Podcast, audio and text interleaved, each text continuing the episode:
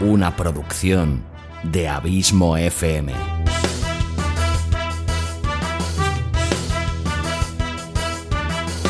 ¿Quieres disfrutar de tu tiempo libre escuchando grandes historias, audiolibros y relatos? Un podcast literalmente literario.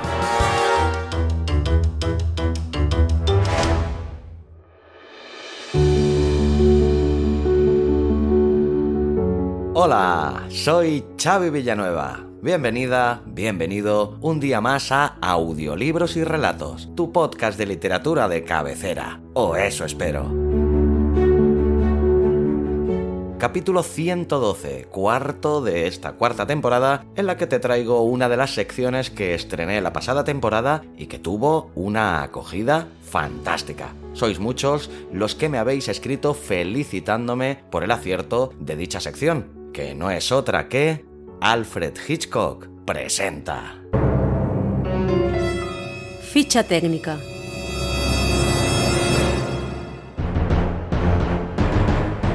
Nombre del autor y biografía. Mike Marmer es un guionista y escritor norteamericano que nació el 25 de septiembre de 1925 en Lowell, Massachusetts se graduó en la Universidad de Suffolk después de servir como infante de marina en Okinawa durante la Segunda Guerra Mundial. Es conocido principalmente por su trabajo como guionista en la conocida serie Superagente 86 del año 1965 y por colaborar en algunas de las antologías de cuentos de Alfred Hitchcock, como la que aquí nos ocupa. Mike Marmer murió el 12 de enero de 2002 en Los Ángeles, California. Nombre del relato y sinopsis. Panorama desde la terraza. Este fantástico relato está extraído de la excelente antología de cuentos seleccionados por el gran Alfred Hitchcock, Prohibido a los nerviosos, que por cierto te recomiendo fervientemente su lectura. En dicha historia el cuerpo de un hombre cae desde lo alto de un edificio. Veinte minutos después, un agente de policía interroga a la desconsolada viuda para dilucidar qué es lo que ha ocurrido. ¿Una tragedia? ¿Un accidente? ¿Un inofensivo juego? ¿O una macabra sorpresa?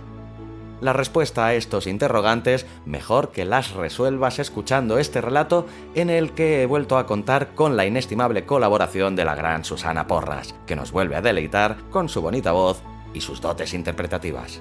Gracias como siempre, Susana. Duración del relato. 29 minutos y 7 segundos. Gracias como siempre por tu fidelidad, tu constante apoyo y por hacerme sentir tan feliz sabiendo que este podcast te gusta, te acompaña y te sirve de entretenimiento. Me encontrarás en Facebook y Twitter como Abismo FM y en Instagram como Xavi Abismo FM. Suscríbete al podcast y si eres catalán y quieres escuchar relatos en dicha lengua, busca Audiolibras y Relats. Te espero aquí la semana que viene con otro nuevo autor y otro nuevo relato que seguro que te van a encantar. Larga vida al podcasting y larga vida a la audioliteratura.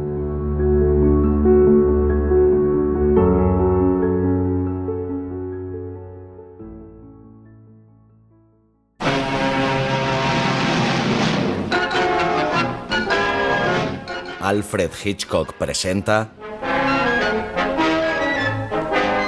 Panorama desde la terraza de Mike Marmer.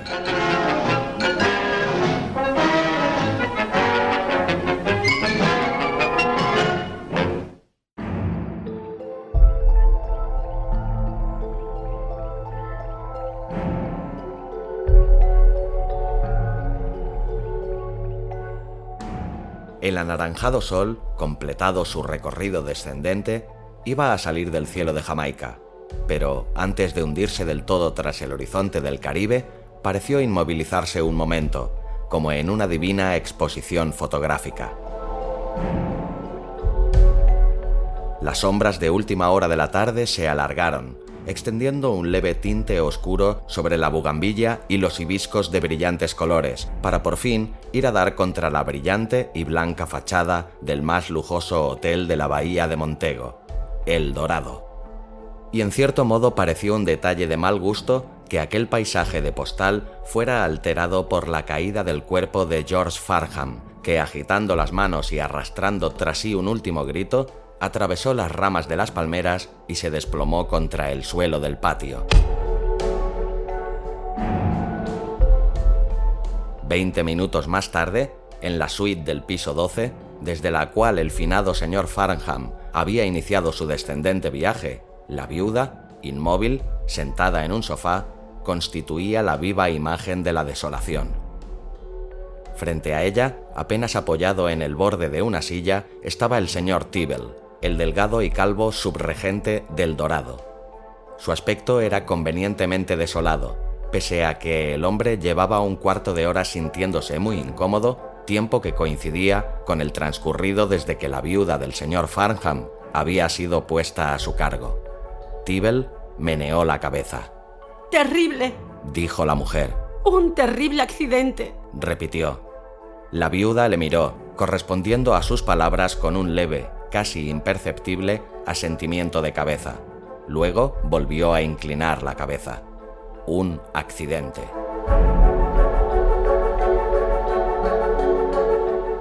No se le había ocurrido que la muerte de George fuera a ser considerada un accidente. En aquel breve momento de la terraza solo había pensado en la policía, los tribunales, el juicio. Pero ahora, por enésima vez en los últimos 15 minutos, el señor Tibble se refería al accidente. Y antes, cuando bajó al patio a toda la velocidad que permitía el ascensor, todos habían murmurado cosas sobre el accidente. Una tragedia, susurraron. Espantoso accidente. Una esposa encantadora dos niños hermosísimos, un terrible accidente. ¿Es que nadie había visto lo ocurrido? Priscilla Farham era una mujer agradable, un poco regordeta. En ella aún se advertían los restos de una gran belleza juvenil. Como nunca se consideró particularmente fuerte ni resuelta, le sorprendió encontrar de pronto, en su interior, una férrea voluntad, el hallazgo se produjo durante aquellos últimos minutos. Estaba asombradísima por su facilidad para mantenerse calmada interiormente mientras, en la superficie, llevaba la máscara de viuda acongojada por su trágica pérdida. Su amor por George había desaparecido mucho tiempo atrás. Recordó que al mirar hacia el patio desde la terraza, lo único que había sentido fue un leve remordimiento. Enseguida pensó que George tenía un extraño aspecto, como una pieza de rompecabezas enmarcada por las losas del patio. El timbre del teléfono interrumpió el hilo de sus recuerdos. Tibel, disculpándose con los ojos por la irreverente interrupción, se apresuró a contestar. Se presentó a sí mismo, atendió a lo que le decían y luego tapó con su delgada mano el micrófono. Eh, es Edmonds, el alguacil. Dice que en el vestíbulo hay un hombre de la CIT y que si se siente usted con ánimos desearía subirle a hacer unas cuantas preguntas. Tibel sonrió, animando a la viuda y siguió. Mera rutina, estoy seguro. Es usted una visitante de la isla, ya sabe. El alguacil me advirtió antes que vendría alguien a investigar. Debió de producirse un notable cambio en la expresión de Priscila, pues Tibel agregó rápidamente. Desde luego, si no se siente usted capaz. Sí, sí, estoy bien. Tibel transmitió la respuesta y se volvió de nuevo hacia la mujer. Mm, ¿Dentro de cinco minutos? Priscila asintió con la cabeza. Eh, sí, perfecto. Dentro de cinco minutos, informó Tibel al alguacil Edmonds. Luego colgó, dirigiéndose hacia Priscila. ¿Hay algo más que pueda hacer por usted? Le agradecería que fuese a echar un vistazo a los niños. Aprovechando con gusto la oportunidad de salir de allí, Tibel pasó al dormitorio.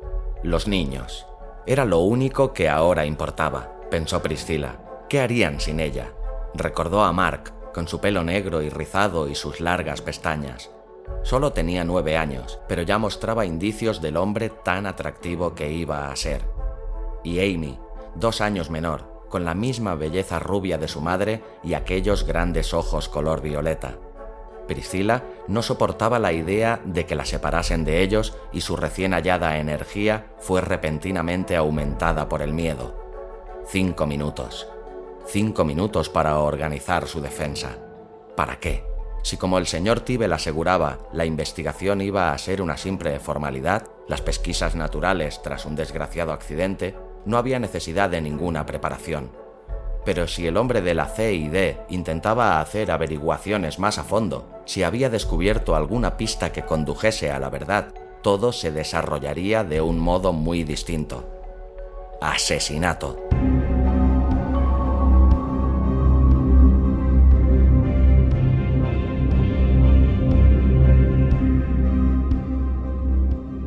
La palabra la hizo estremecer, pero ¿de qué otra forma podía llamarse?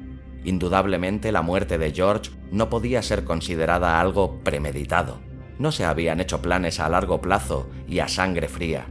No obstante, fue precedida por cinco o diez minutos de meditación. ¿Homicidio sin premeditación? Tal vez. Podía haber diversas interpretaciones de grado, pero cada una de ellas iba acompañada por su castigo particular. No, debía dar con otra cosa. ¿Homicidio por causas justificadas? ¿Había sido justificada la muerte de George? Legalmente no, aunque en una forma simple y casi primitiva. Priscila suponía que sí lo era. En cierto modo, fue culpa del propio George. Él mismo se la buscó.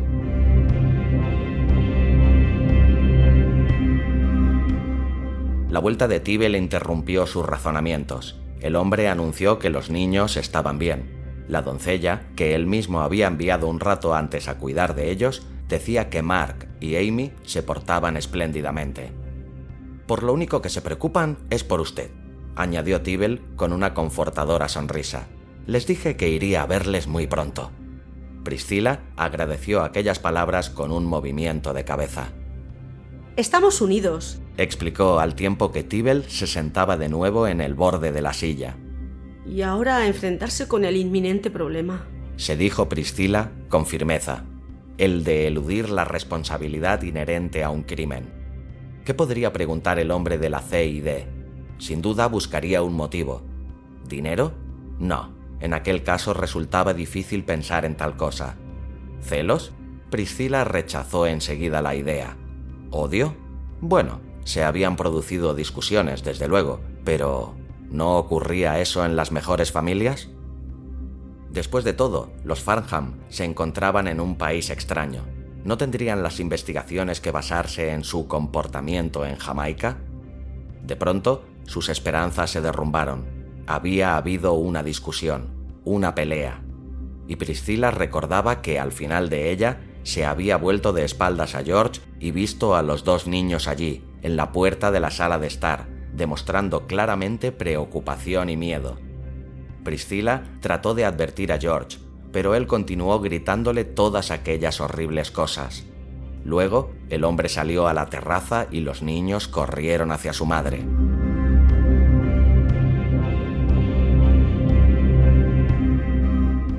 Priscila necesitaba permanecer cinco o diez minutos a solas para ordenar sus pensamientos, para imaginar alguna forma de disuadir a George de lo que planeaba hacer. Por eso sugirió el juego, del rostro de sus hijos desapareció inmediatamente el miedo y los dos niños corrieron al dormitorio para comenzar a jugarlo.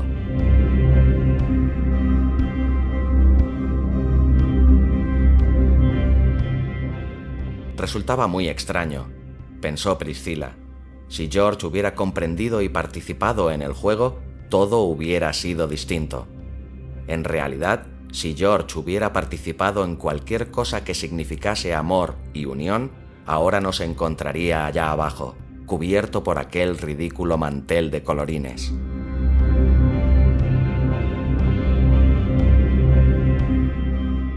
Las circunstancias que condujeron a la escena de la terraza comenzaron, razonó Priscila, mucho tiempo atrás, cuando en George se produjo el cambio.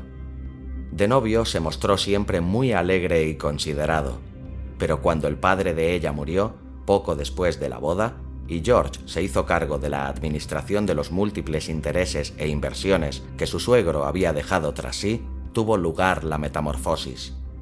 George comenzó a no ocuparse más que de los negocios. No más diversiones, no más regalos inesperados, no más flores ni dulces, no más sorpresas. Ese era George.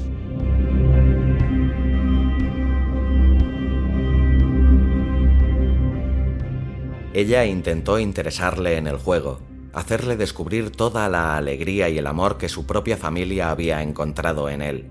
De mala gana, el hombre consintió una vez en jugarlo. Priscila se acercó y le dijo, A ver si adivinas. George, según las reglas del juego, replicó, ¿El qué? Y ella, A ver si adivinas lo que he hecho hoy por ti. Entonces, George debía aventurar alguna absurda suposición como Has encontrado un millón de dólares en oro y me los vas a poner debajo de mi servilleta. O Has hecho un Taj Mahal de mondadientes y mañana iremos a comprar los muebles. Luego las suposiciones debían hacerse más serias hasta que George descubriera lo que su mujer había hecho en su beneficio, o se rindiese, permitiendo que Priscila le revelara la sorpresa. Como es natural, George abandonó el entretenimiento después de preguntar ¿El qué? Encontraba el juego tonto y a Priscila más tonta aún por jugarlo. Claro que era tonto. Priscila lo admitía, pero era bonito. Estaba lleno de sorpresas, de unión, de amor, y también era romántico, porque aquella noche su sorpresa había sido el más transparente de los negligés. George y ella fueron separándose cada vez más. Únicamente la llegada de los niños salvó su matrimonio. Mark y Amy heredaron los gustos y la alegría de vivir de su madre. Les entusiasmaban las excursiones, las sorpresas, el juego y las demostraciones de afecto. Por eso, adoraban a Priscila. Permitiéndose una leve sensación de culpa, Priscila se dijo que tal vez se había concentrado excesivamente en Mark y Amy y no lo bastante en George. Pero si él hubiera deseado formar parte de su mundo, si hubiera querido compartir el maravilloso entendimiento, con solo que... Priscila no fue más lejos. Una discreta llamada cortó el hilo de sus pensamientos y levantó a Tibel del borde de su silla.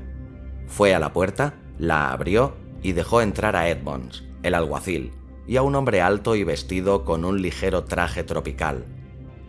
Edmonds, resplandeciente en su uniforme veraniego de roja faja y blanco salacot, presentó a su compañero. Luego inclinó la cabeza y volvió al corredor, cerrando tras él la puerta de la suite.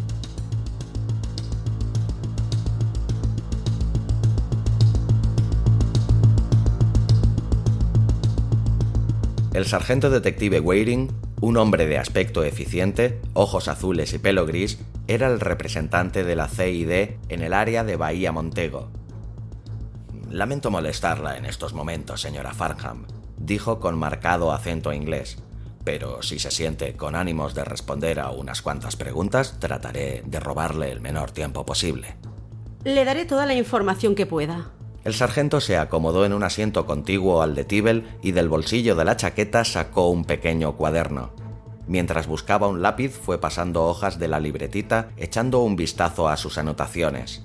Al fin volvió a dirigirse a Priscila. "Mm, Tal vez sea mejor que empecemos contándome usted, lo mejor que pueda, todos los hechos que recuerde inmediatamente anteriores al suceso.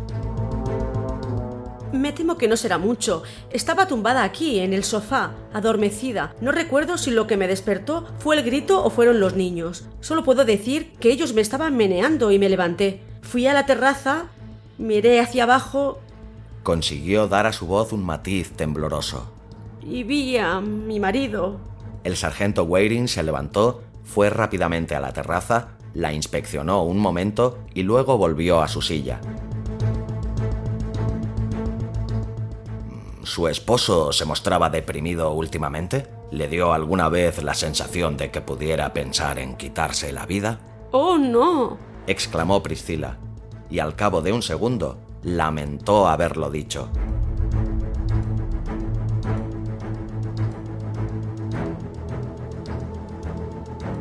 No había considerado una posible deducción de suicidio. Ahora la oportunidad ya había pasado. Waring preguntó, Eh, ¿Se encontraba él bien? Priscila no supo qué decir.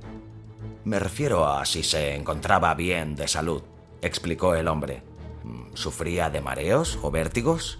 Sí, en realidad ese fue uno de los motivos de que nos tomásemos estas vacaciones. Mi marido trabajaba mucho, demasiado, le decíamos todos, y se quejaba de dolores de cabeza y mareos continuos. Me pareció que necesitaba descansar, relajarse. Por eso vinimos a Jamaica. Priscila se maravilló de lo fácil que resultaba mentir cuando estaba en juego algo tan importante. El hombre de la CID anotó algo en su cuaderno. Comprendo que esto es muy doloroso para usted, dijo en un tono solícito, pero si logra resistir unos minutos más, estoy seguro de que todo quedará claro. En los casos de muerte violenta debemos hacer averiguaciones. Hizo una breve pausa y continuó. Eh, como sabe, su terraza está rodeada por una barandilla de un metro. Resulta difícil pensar que un hombre, sin más, vaya a caer por encima de una baranda de esa altura.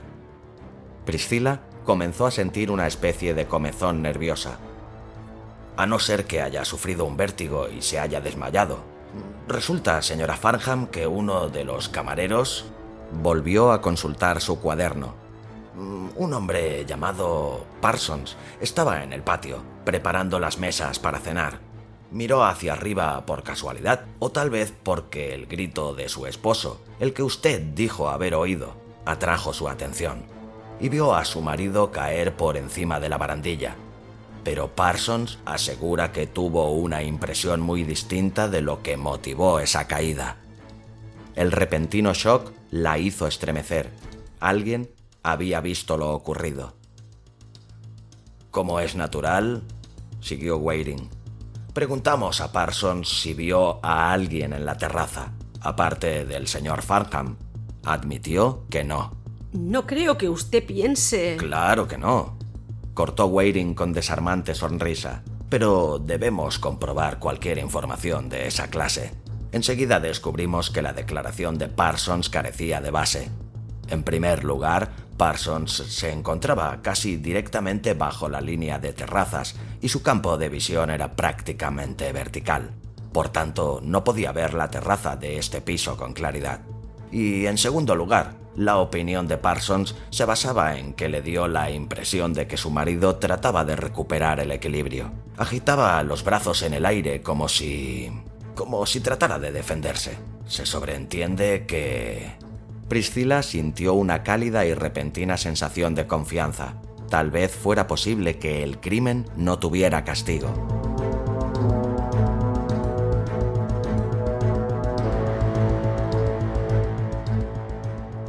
Probablemente Parsons malinterpretara el desesperado intento de su marido por salvarse, confundiéndolo con algo distinto. Seguía el sargento. Y ahora que usted verifica lo de los vértigos del señor Farnham, podemos comprender a qué fue debido el que cayese sobre la barandilla. Una llamada a la puerta le interrumpió. El sargento abrió y Priscila pudo ver el blanco casco del alguacil Edmonds. Los dos hombres hablaron un momento entre sí, en voz baja. Waiting volvió la cabeza hacia la sala de estar y miró cuidadosamente a Priscila antes de decir: ¿Querrá perdonarme, por favor? Solo será un momento. Según parece, hay otros testigos.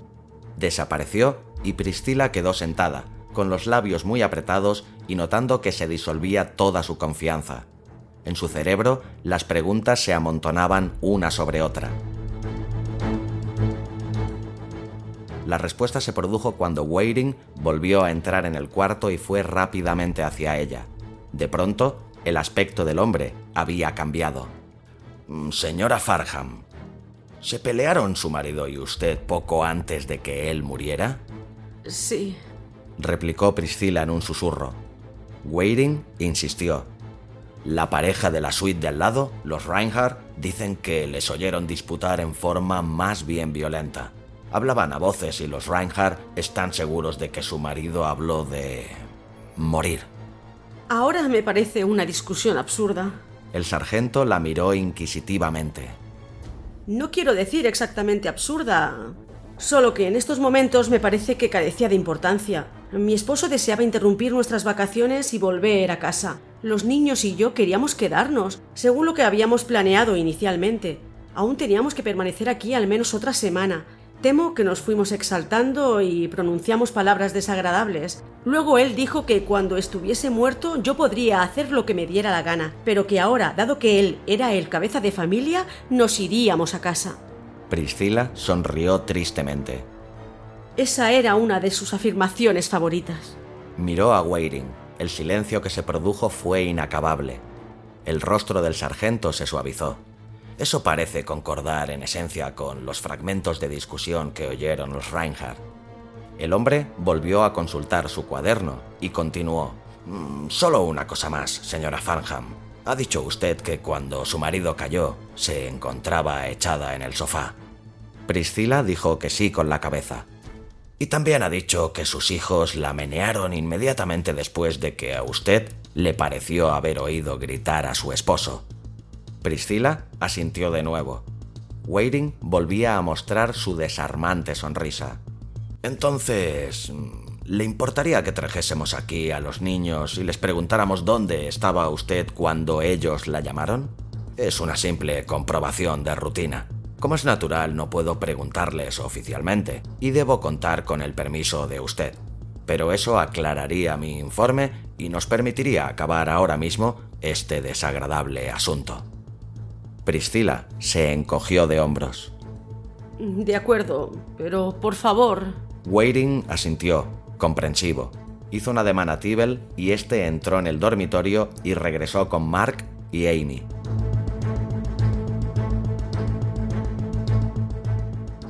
Al entrar los niños, Priscila no levantó la mirada.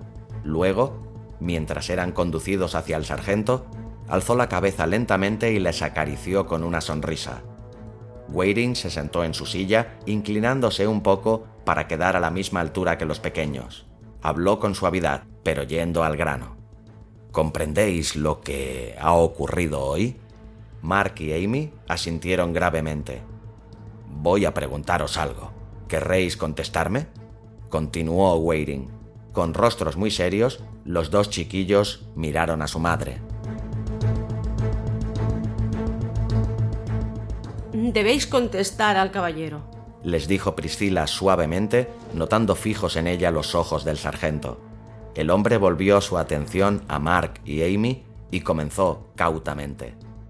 Hace un ratito, cuando oísteis gritar a vuestro papá, ¿os acordáis? Los dos asintieron solemnemente. Waiting siguió. Al oírlo, vosotros también gritasteis y fuisteis a buscar a vuestra mamá, ¿verdad? Los dos niños dijeron que sí. ¿Recordáis dónde estaba vuestra mamá en aquel momento? Mark contestó. Estaba donde está ahora. ¿Seguro? insistió Waiting. Ajá. Jugábamos al juego. ¿Al juego? Priscila comenzó a explicar. Solo es un jueguecito. Fue interrumpida por un ademán preventivo del sargento Waiting. Aquel era el momento temido por Priscila. Sin saber por qué, en todo instante tuvo la seguridad de que la sentencia final se encontraría en el juego.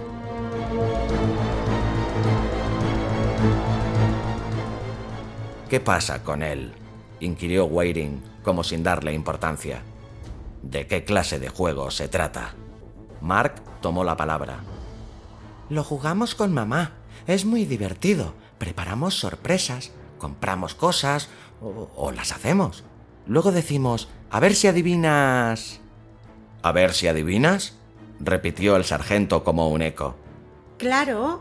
Mamá dice, a ver si adivinas lo que he hecho por ti. Y nosotros tratamos de acertar con la sorpresa. O decimos, adivina lo que he hecho por ti. Y mamá trata de acertar. Sigue, aprimió Waiting. Bueno, después de que mamá y papá... Bajó la voz. Tuvieron la pelea. Mamá dijo que jugáramos al juego. Alzando de nuevo la voz y mirando a su hermana, siguió. Así que Amy y yo nos fuimos al dormitorio para pensar en la sorpresa que podíamos darle a mamá. Y mamá se quedó aquí, imaginando una para nosotros. Luego, cuando oísteis gritar a vuestro padre, vinisteis junto a vuestra mamá, ¿no? ¿Estaba ella en el sofá? Oh, sí. tumbada, vinimos a decirle nuestra sorpresa. ¿Quiere usted saber cuál era? No, dijo el sargento riendo. Un secreto es un secreto. Solamente deseaba averiguar si sabías dónde estaba tu madre. Se volvió a Priscila. Creo que con todo esto queda aclarado, señora Farnham. Como es lógico, tras la autopsia habrá una encuesta, pero será un asunto de mera rutina. ¿Tendrán que volver a interrogar a los niños? No creo. Esta ha sido ya una dura prueba para ellos. Wading estrechó las manos de Mark y Amy y les dio las gracias. Lo siento, señora Farham. Espero no haberla molestado con exceso. Ya imagino que la trágica muerte de su marido la habrá trastornado mucho y que no era el momento más oportuno para importunarla con mis preguntas. Pero era mi deber. Comprendo, sargento Waiting, y gracias por mostrarse tan considerado con los niños. No tiene importancia. Yo también tengo hijos. Hizo una señal a Tibel para que le acompañara y ambos salieron de la suite, cerrando cuidadosamente la puerta tras ellos.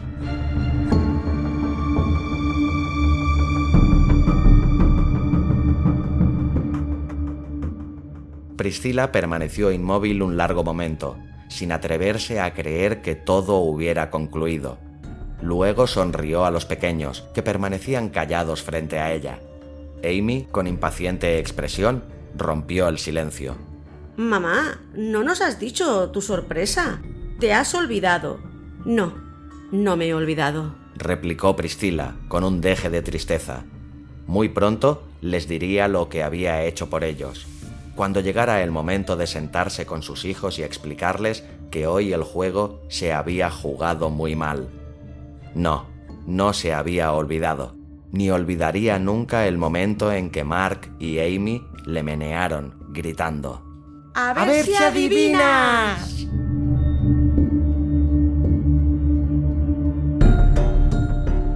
Entre sueños, ella preguntó.